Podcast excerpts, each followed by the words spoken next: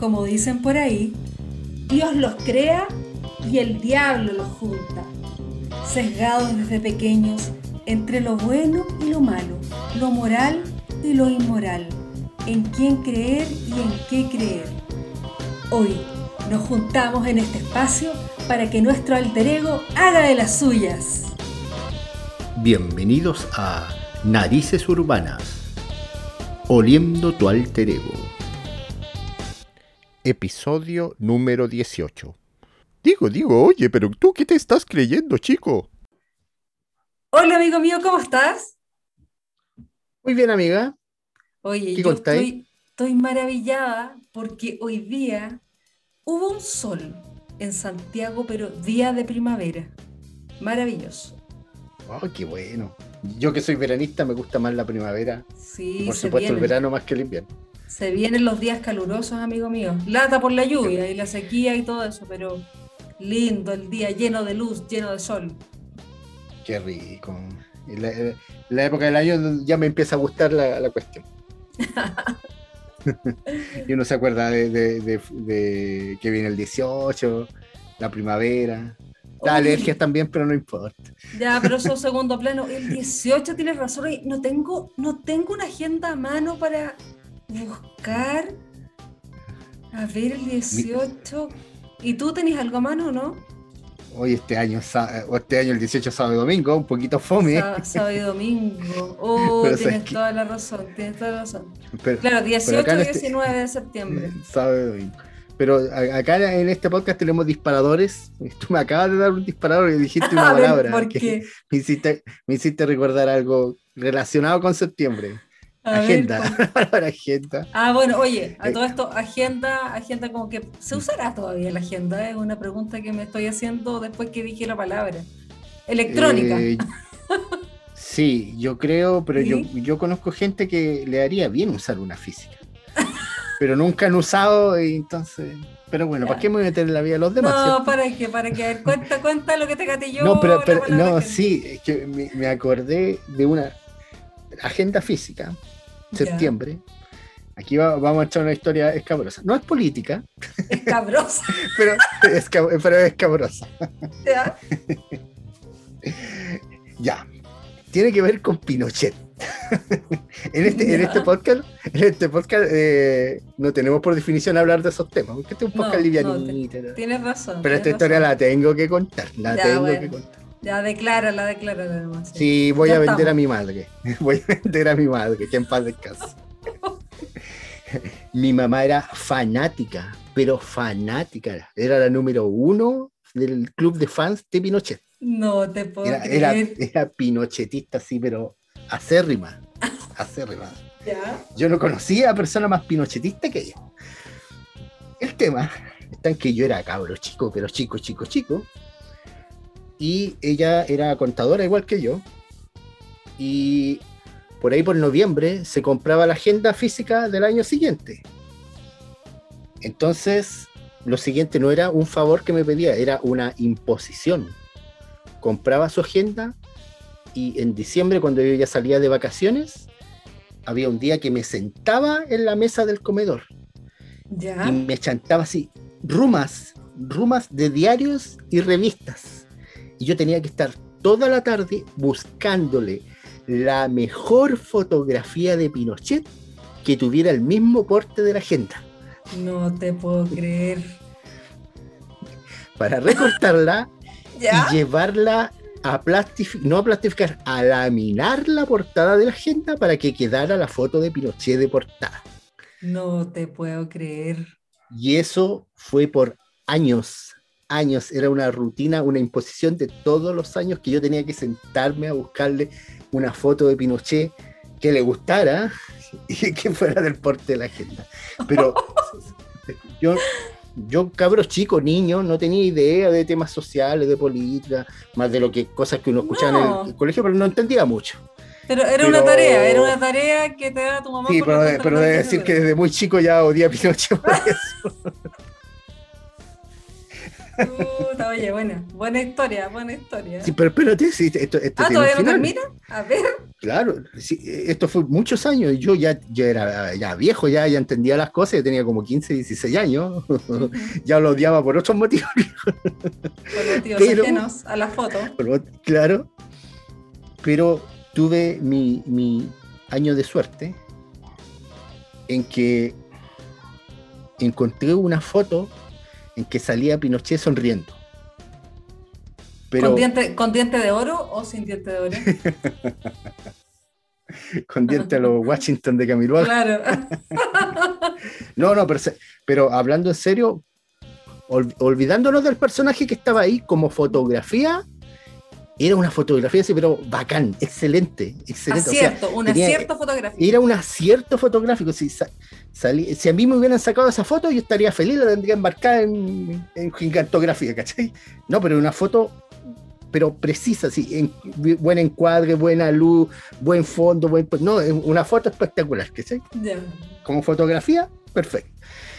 O sea, a mi mamá le encantó esa foto.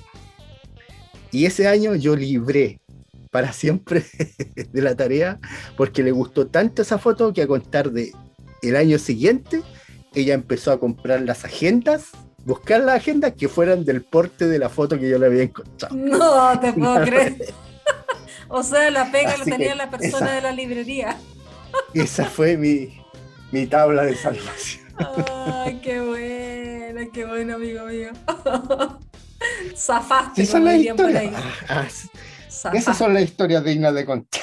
Pero claro que se oye. Bueno, agenda, agenda sinónimo de memoria, ¿cierto? Es como una, una especie de ayuda en memoria.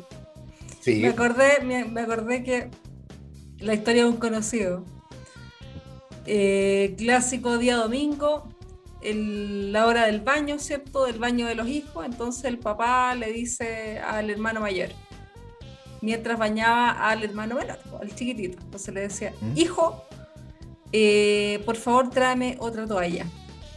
Y el hijo, obedientemente, que a todo esto estaba la del pavo, que lo tengo que decir, que estaba como un poco disperso por el mundo, eh, claro, papá. Y salió, se demoró. Se demoró, pero en el rato. Se pone, ¿qué pasa que este gallo no me trae la toalla? Y no aparece con un lustrín en la puerta del baño. ¿Cómo?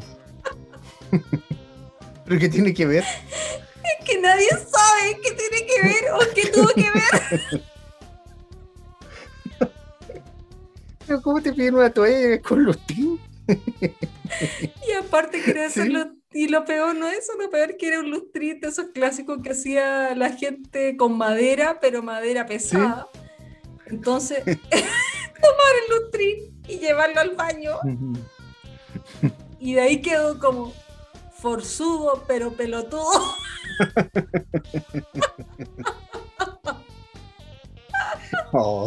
ese, es peor que yo, se pasó. pero bueno, digamos que estaba pasando por una etapa de su vida donde no tenía claridad con sus pensamientos. Sí, era el pa. Esto se parece mucho a la edad del pavo, pero. ¿De adulto? sí, porque me pasó ya de adulto. Así que definitivamente no, no tengo, no tengo que echarle la culpa. es que una vez me pasó, cuando yo tuve mi primer computador, un día se me echó a perder el mouse. Y como buen habitante de Cerro Valparaíso, cuando tienes que ir a comprar algo, tienes que bajar al plan. No, tienes dónde comprar en el cerro. Es un viaje. Es, en realidad es un viaje. Exactamente. Tengo que ir al plan a comprarme. Claro. Entonces, eh, yo, tan buen hijo, tan buen sobrino, eh, hice el recorrido por la casa, ya que iba a bajar. ¿Qué te eh, pasó? Papá, ¿algún encargo? Sí, échame el diario, te esto, comprame, aprovecha a comprarme esto. Ya, yo con la listilla, empecé a anotar. Ya. Mamá, mamá, ¿necesita algo del plan? Ah, ya, comprame un lápiz, comprame. Ya, yo anotando, ya. Muy bien. Vivíamos con una tía. Ya tía, ¿necesita algo? El ah, voy a pasar a la perfumería comprarme una crema. Ah, para el perro. un perfume para el perro. Esa historia la tenemos que contar después. oh, el perrito de mi tía, que en paz descanse El también. perrito, que en paz descanse. La- mi tía y el perro que en paz descanse.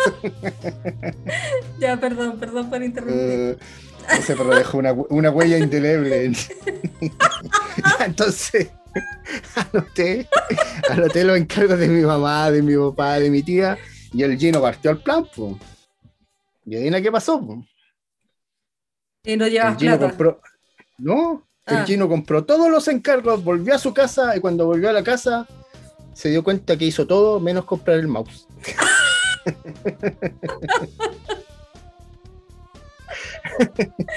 Olvidaste, ol- olvidaste el objetivo Olvidé a-.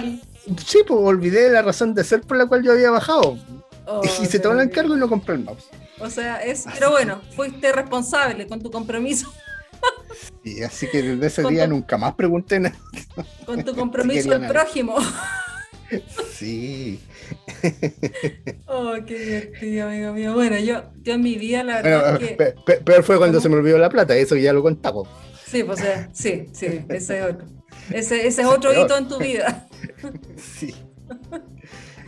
Oye, ¿Ya? amigo mío, ¿Qué me yo, bueno, así como de encargos, anda a comprar y que esta es la lista, yo nunca. Yo no recuerdo nunca haber ido a comprar el pan en mi vida, ni ido al supermercado de niña, ni de adolescente, nunca, nunca, nunca, nunca, nunca. Entonces llegó un momento, entonces seguramente estaba un poco rebelde. tenías encerrado en un sótano. No, no, sino que como que no era parte de, o sea, no era mi de responsabilidad. la mi- rutina. claro, mi responsabilidad era estudiar. Ah. Para los mandados estaba tu papá. Claro. Claro, para los mandados había otros. El asunto es que, bueno, tengo que haber estado también un poco dispersa o quizás un poco enamorando, ¿sabes tú? Entonces, Me por claro, entonces mi mamá me dice, ya, ya basta. De ahora en más tú te empiezas a planchar tus cosas. Yo una plancha jamás había mirado la plancha, o sea, con suerte sabía que se enchufaba, no tenía ni idea. Ah, no, bueno.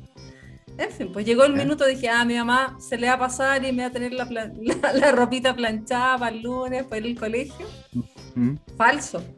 Domingo, 7 de la tarde y la ropita seguía ahí arrugadita.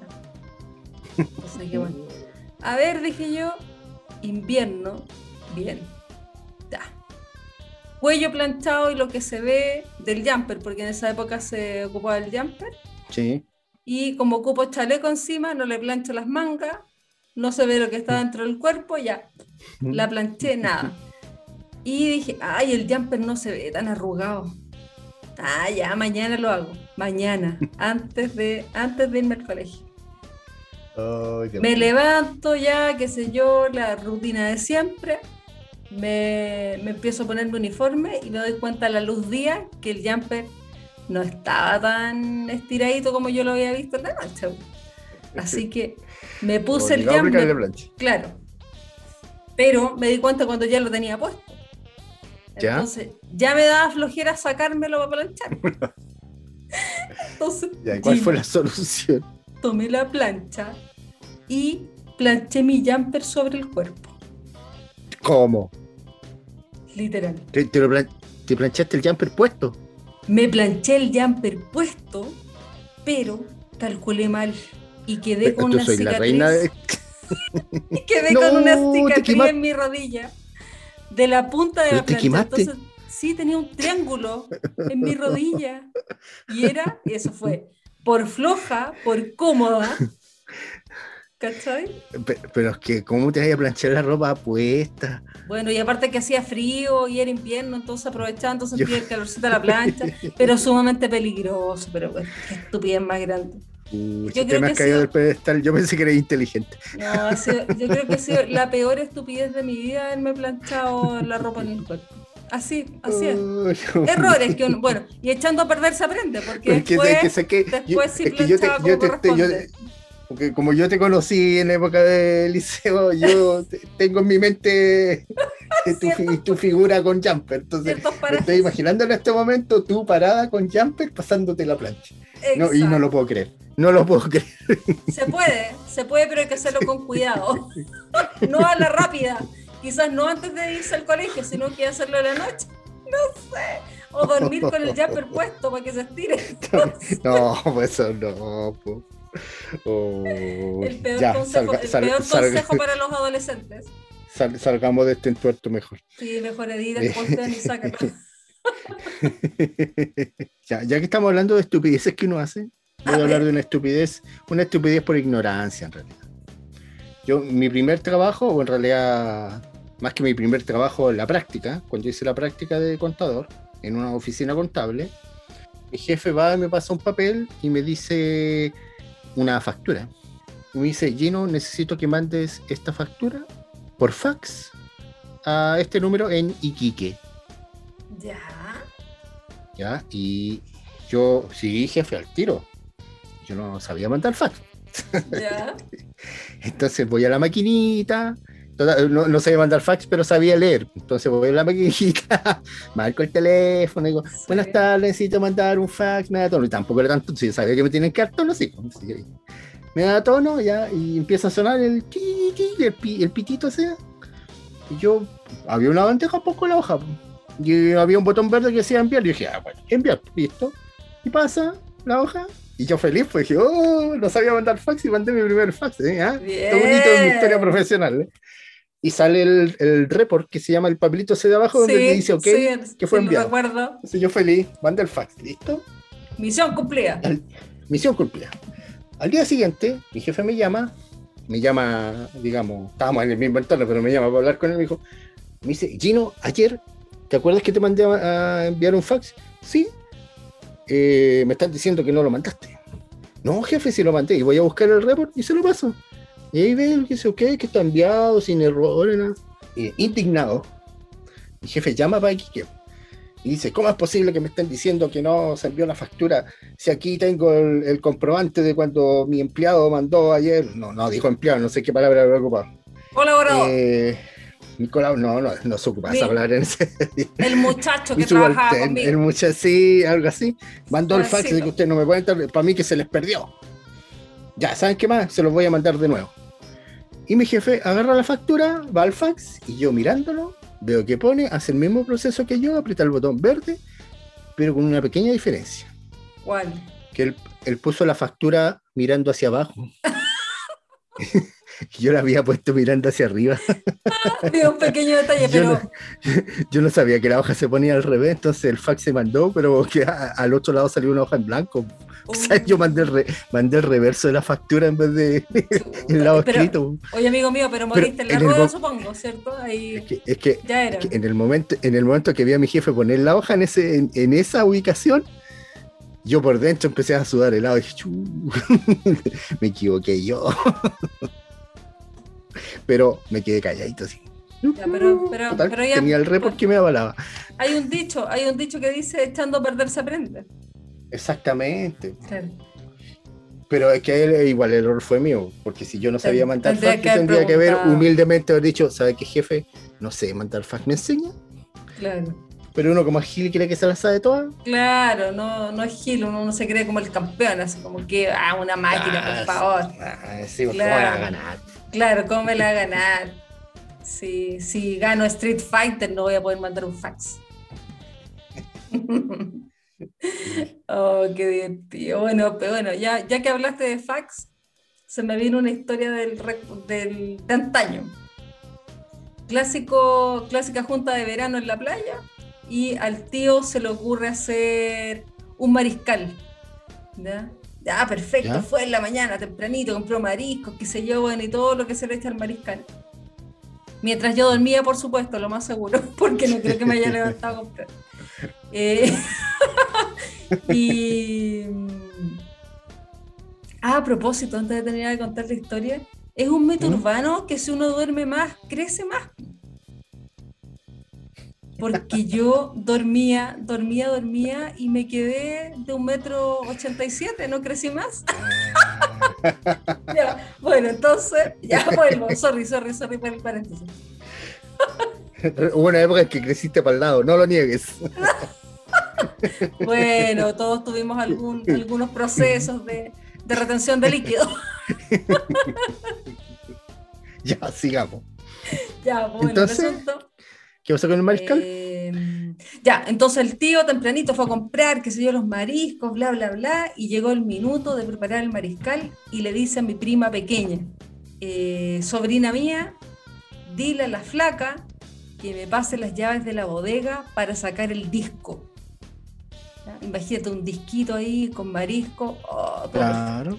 entonces, entonces, mi prima va tranquilamente y encuentra a la flaca. Entonces le dice, tía, eh, mi tío dice que por favor le pase las llaves de la bodega para sacar el CD. Porque ya eran otros tiempos. Entonces la niña tiene que haber dicho, pero qué disco, ¿qué es eso? O sea, lo Estas más nuevas pare- generaciones. no hay generaciones, o sea, no quiero ni pensar qué contestaría un niño de ahora si le dicen traer el disco. no, no sé. Yo creo que lo quedaría mirando así como, ya, no, googlearía y pondría disco para cocinar, ¿o Claro. no? Sí, eso Sí, haría. yo creo. Yo creo. Ah, qué gente pava en este mundo. Así es, pues es. Oye, a propósito de gente pava, este no es mía, A ver, pero es de mi padre. Es de mi padre, que es como si fuera yo. es de tu Que sangre. ahora. Sí, porque eh, no, es como si fuera yo, porque increíble la cantidad de gente que me dice que yo soy igual a él. No tenía su edad. No te Lo puedo cual, me, lo, cual me enorgullece y al mismo tiempo me asusta. Es que me dicen que soy idéntico. Salvo por las canas, porque a mi, mi padre, a la edad que tengo yo, ya tenía la mitad del pelo con canas. Del pelo blanco, mira. Sí, y yo todavía no. Yo me estoy quedando sin pelo que distinto. ya. Pero el tema es el siguiente. Eh, mi papá tenía un amigo que, eh, digamos que no, no, no sé, no era conocido por tener muchas luces en su cerebro. Le faltaban palos para el puente. No era muy avispadito, que digamos. Ya. Entonces mi papá, un primero de mayo, le hizo una broma, le pasó 500 pesos y le dijo, ándame a comprar la estrella, la estrella del diario. Ya. Y el amigo de mi papá agarró y le creyó y partió al plan a comprar el diario. Los primeros de mayo no hay diario, para las nuevas generaciones que no lo saben. Ni el pan trabajo- tampoco. Y las panaderías estaban cerradas. No sé si ahora todavía Exactamente. funcionará. Igual, Y ¿cierto? hoy en día feriado renunciable también, está todo cerrado, los supermercados, las tiendas. Sí. Pasamos el dato, por si acaso. Ya. Supongamos que este compadre bajó a las 10 de la mañana a comprar la estrella. Ya. Volvió a las 2 de la tarde. Estuvo 4 horas abajo. Mentira. Va y le devuelve las monedas a mi papá y le dice, don Hernán, ¿sabe qué? Recorrí todo Valparaíso y no encontré ningún kiosco abierto. Debe ser porque es feriado. Ay, ¿se llamaba Inocencio el señor o no? O Huevastancio. Eso, eso, yo iba a decir eso. Pensamos la misma palabra. Yo creo que el señor desayunaba demasiado huevo en la mañana. Sí. Sí, exactamente. Uy, qué divertido, qué divertido. Bueno, así es la Es inocencia. decía que me, lo, me lo imagino caminando por todo el plan y tiene que llegado hasta Playa Ancha buscando un kiosco. Claro, pues imagínate. Oye, Oh, oye, hablando, hablando de inocencia, en, en el verano, cuando recibíamos visitas, a mí se me ocurría, qué sé yo, llevar a, a mis primos, que se yo, vamos a conocer los miradores de Valparaíso. Eh, bueno, en ese tiempo se podía, podías caminar libremente, estaba todo bonito, qué sé yo. Hasta que eh, fuimos al, si es que no me equivoco, se llama el Paseo Gervasoni, donde está, sí, se llama, sí, cierto, el Museo de Lucas ¿Mm? Yes. o Renzo Pequenino. El Renzo asunto, es Pequenino. que, el asunto es que estaba, estaba su exposición y yo andaba con, con mi hermana y mi primo. Los dos pequeños, que tienen que, tienen que haber tenido ocho años, yo creo, con suerte. O nueve años, Mm. ponte tú. Nueve años, ponte tú. El asunto es que ya entramos al museo, éramos los únicos. O sea, súper entretenido para los niños llevarlos a un museo. Ya hasta, hasta ahora Sí. me lo recriminan, como gracias por la diversión. ¡Guau! Oye, pero nunca lo olvidaron, pero no lo olvidaron por lo que aprendieron. ¿Ya? sino que ya entramos, qué sé yo, aparece un señor muy ceremonioso, nos empieza a explicar, qué sé yo, de la vida y la obra de Renzo Pequeñino y bla, bla, bla. Y yo miraba a los chiquillos y veía que cada vez tenían los ojos como más hacia afuera, hacia lo Mero Simpson. ¿Qué les pasa? ¿Qué les pasa? Y, pero ya, pero queda menos, ya espérense un poquito hasta que al fin les ya, muchas gracias señor, sabe que nos vamos. Y sucede que este señor que nos atendió era particularmente bajo. ¿Ya? Entonces cuando hablaba, le hablaba a los niños, no me hablaba a mí. Mm. Y tenía un aliento a ajo. Oh.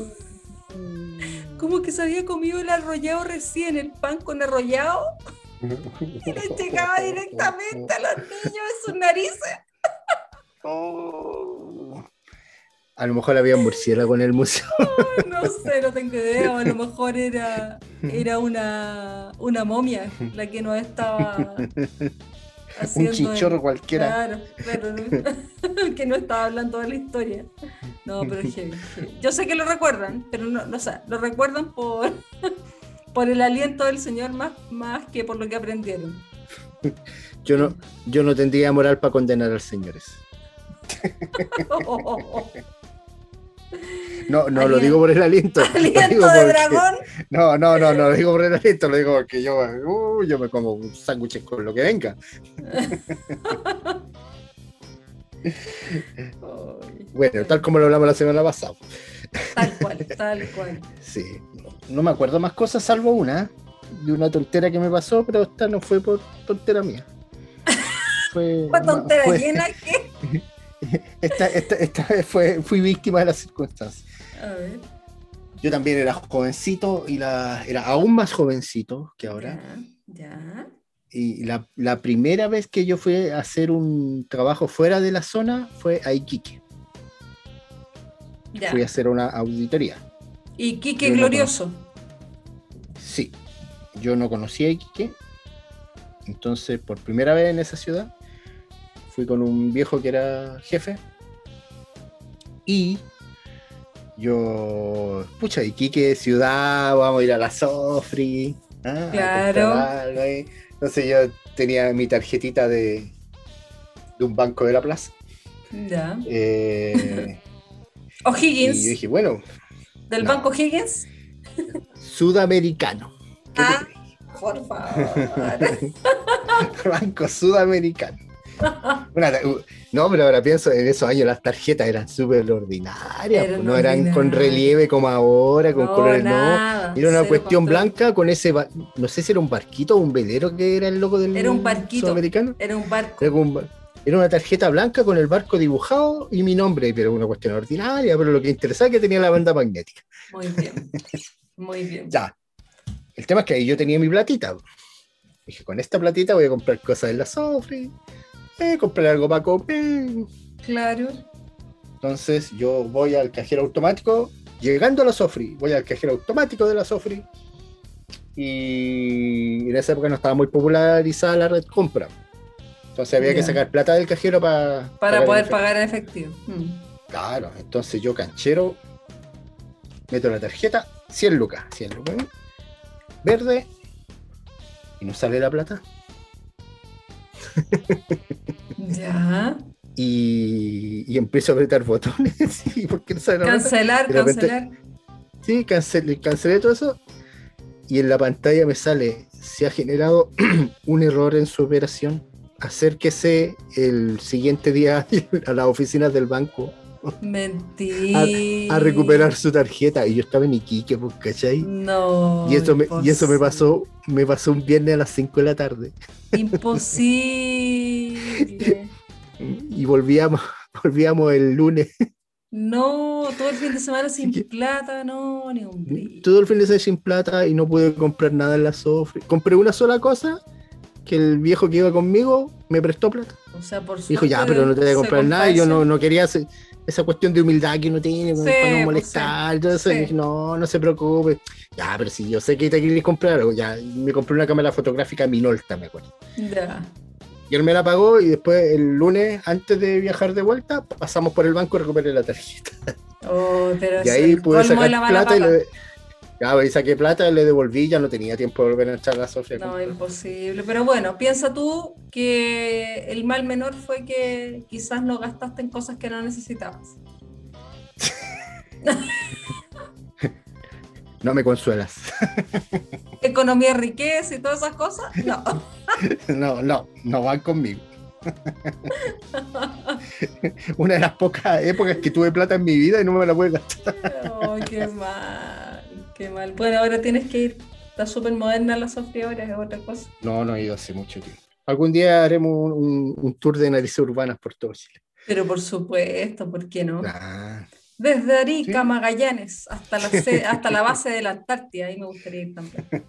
Entrevistando a los pingüinos, ¿cierto? Desde Torres del Paine. Pero ¿por qué no? Pues ya ando entrenando para poder caminar todo eso. Ah, tienes que atravesar nadando el estrecho Magallanes. Ah, no sé, vamos a hacer algo acá por lo en grande. Pues. claro.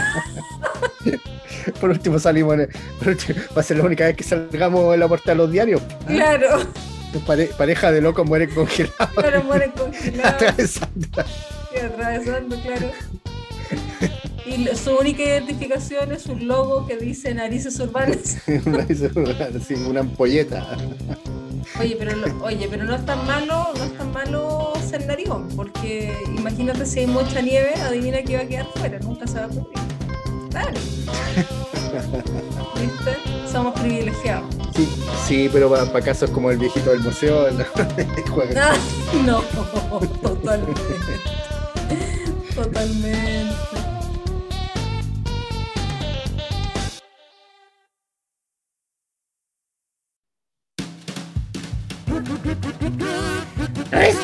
Público.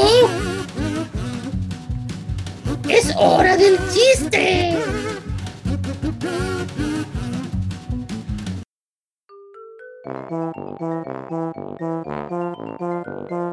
¿Qué le dice una impresora a otra? ¿Esa hoja es tuya o es impresión mía?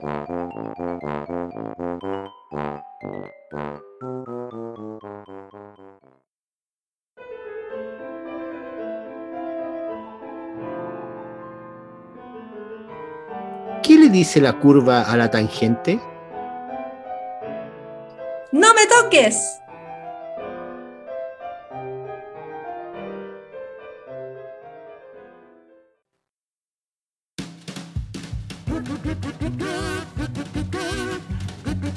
La risa, remedio infalible.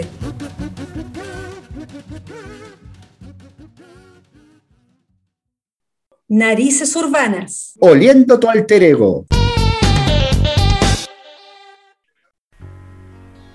Los visionarios inventos de Leonardo da Vinci. El genio del Renacimiento, Leonardo da Vinci, fue un artista total. Su obra pictórica, tan fascinante como escasa, le aseguró un lugar en la posteridad con pinturas icónicas como la Gioconda y la Última Cena. Sin embargo, a la par de su talento como artista, Da Vinci también fue un inventor visionario, capaz de conceptualizar máquinas que fueron tecnológicamente posibles hasta 500 años después de idearlas. Hacia el año 1490, Leonardo da Vinci inventó su tornillo aéreo, el cual fue representado en uno de sus cuadernos. ¿Por qué le puso ese nombre? Porque Leonardo entendió correctamente que el aire tenía consistencia y postulaba que el rotor de su máquina al girar se enroscaría en él, al igual que un tornillo penetra la madera. Es así como nació el primer helicóptero, cuya estructura medía unos 15 metros de diámetro y constaba de dos partes principales. El primero, el rotor, sobre una estructura de cañas y madera que va acoplada a una espiral de tela que fue almidonada para taparle los poros. El mástil central llevaba fijadas cuatro barras que los tripulantes tendrían que empujar para mantener el rotor girando. Lamentablemente, la idea de Leonardo nunca vio la luz, porque para hacer girar el rotor no se necesitaban cuatro hombres como él pensaba originalmente, sino que un motor en base a combustión que pudiera girar tan rápido como los helicópteros de hoy, el cual lógicamente aún no se había inventado.